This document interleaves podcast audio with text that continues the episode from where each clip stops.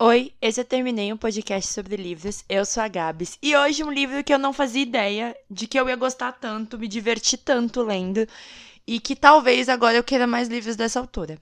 Hoje o livro é Imperfeitos, da Christina Lauren, que na verdade não é uma autora, né? São duas autoras juntas que escrevem. E esse livro fez muito sucesso na internet. Eu acho que o TikTok, o Twitter, o Instagram falaram muito sobre ele. E eu queria muito ler. Tenho várias amigas que leram e tal, e eu não tinha lido ainda, eu ganhei de presente da Paola. E aí eu falei, cara, eu preciso ler ele muito porque, sei lá, parece ser muito fofinho. E aí eu me surpreendi porque ele não é só uma história de amor, assim. A Olive será madrinha do casamento da sua irmã gêmea, Amy. Mais diferente de Amy, ela só tem azar. Até que, durante o casamento da irmã, onde tudo foi ganho em sorteio, sim. A irmã dela tem muita sorte. Tipo, tudo a irmã dela do casamento meio que não gastou. Ganhou os vestidos, ganhou o buffet, ganhou lugar, tipo, tudo. Todos têm intoxicação alimentar, menos a Olive e o irmão do noivo, que é bonito, mas não gosta dela, o Ethan. É muito engraçado porque ela não come frutos do mar, então por isso que ela não teve intoxicação alimentar, mas foi uma intoxicação alimentar que não é culpa do buffet.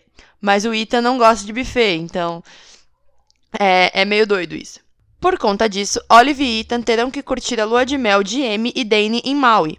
O problema é que eles se odeiam e terão que fingir que são recém-casados. Mas talvez o que aconteceu foi só falta de comunicação. Porque assim, eles se odeiam porque ela fala que desde a primeira vez que eles se viram, ele ficou julgando ela porque ela comeu bolinhas de queijo. E aí eles têm que fingir que são um casal. E a Olive tem muito azar, ela tava sem um trabalho, e aí ela conseguiu um trampo novo, né? Ela recebe a ligação no aeroporto. Só que chegando em Maui, o chefe dela tá lá. E aí ela tem que fingir que tá casada com o Ethan e tudo mais. Só que assim, eles passam uma noite, ok. Quando eles falam, ah, ok, agora tá tudo certo, a ex-namorada do Ethan tá lá com um novo noivo. E aí ele fala, vamos continuar fingindo que a gente é um casal. A gente sabe que isso dá muito errado, primeiramente porque só tem um quarto e eles vão ter que fingir que são um casal, tipo, ficar de mão dada, biriri, cenas românticas. Então, assim, a gente sabe que isso vai dar muito errado até eles beberem, enfim. Mas esse livro não traz só isso, porque, ok, essa é a parte romântica fofinha. Mas os dois personagens são muito estabanados, tipo, muito. Eu fiquei puta com todo mundo jogando shade na Olive, porque ela não tem culpa do Dane ser um grande filho da puta mas eu amei o casal. O que acontece? A Olive acaba descobrindo que o Ethan só não tá com ela por causa do Dane, que é o noivo da irmã dela.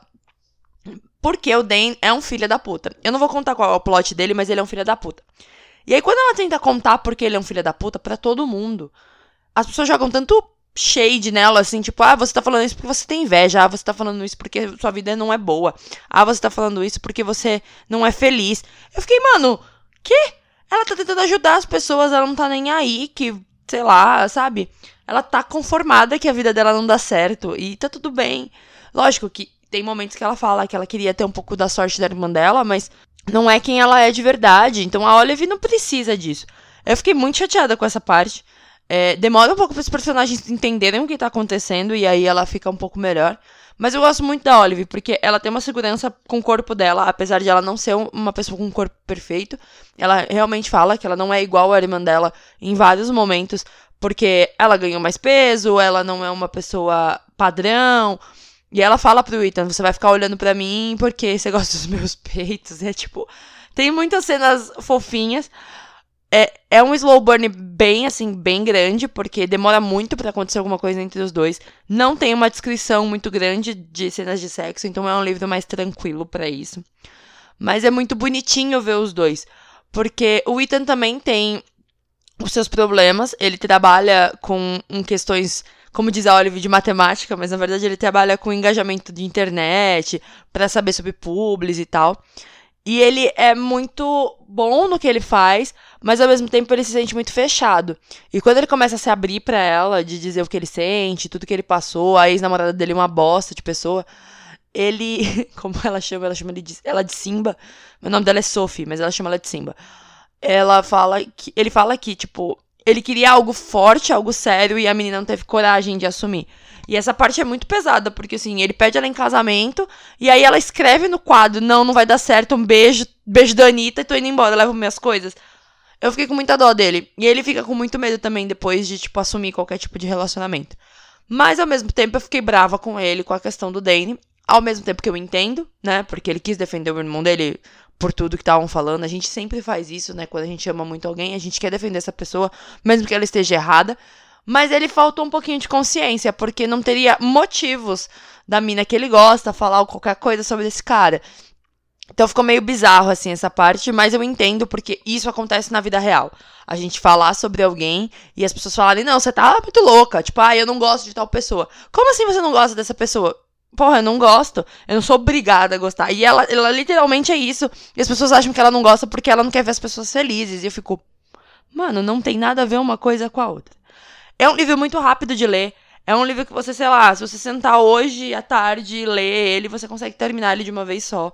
Porque ele é muito fofo e só dá errado, tudo errado, assim, mas eu queria muito ter ganho uma passagem pra Maui, sim, porque parece ser maravilhoso. Quem já leu Imperfeitos, me mandou no arroba TermineiCast. Quem não leu, eu recomendo muito, muito, muito. Muito obrigado, Paola, por ter me mandado esse livro. Eu fiquei muito feliz, muito feliz mesmo por tê-lo. E agora eu posso dizer para as minhas amigas que eu li, porque todas elas tinham lido e eu ainda não.